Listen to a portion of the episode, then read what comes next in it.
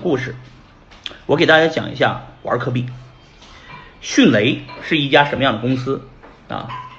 大家可以看明白，迅雷之前大家所有人都知道迅雷，因为大家都用过啊。互联网的老兵们基本上都用过迅雷的产品。迅雷是一个下载器啊。为什么我要用呢？哎，说实话，那时候没媳妇儿的时候都得用这个，大家都懂的，知道吧？迅雷能干什么呢？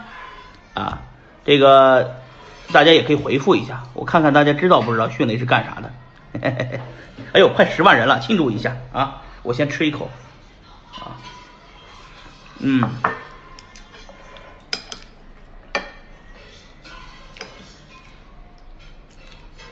几乎中国的男同胞们啊，全部下载过迅雷，有没有没下载过迅雷的啊？有没有？嗯，没有吧？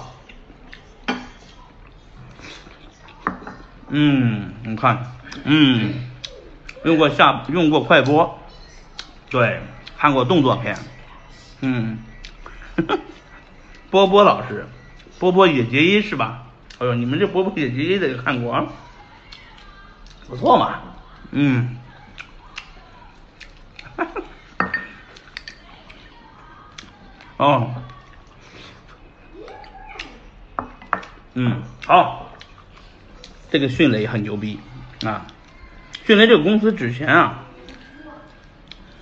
有三个人一起创的业啊。待会儿我再讲这三个人是谁，其中有一位就是我们鱿鱼链的创始人陈运哲啊。我现在先不讲老陈的故事，我先讲迅雷的故事。迅雷当时候创业的时候，这个公司是想做 P to P 网络的 CDN 解决方案，做了这个软件以后呢。天天出去推没人用，因为用这个 CDN 加速服务的厂家是不多的啊，所以呢，当时候呢，这个推这个 CDN 服务推的很累。突然之间，当时候呢，这三个创始人去了三个地方啊，华南区、华北、华华西啊，去了这三个地方，每个人负责跑一片区域，去就去当地的网吧看一下这个迅雷这个产品为什么没人用。在调研市场的时候，他们发现了这个。现在这个这个游戏火了啊，就私服啊，游戏火了，他们呢就想着，哎，我要不要我赶紧做这个下载啊？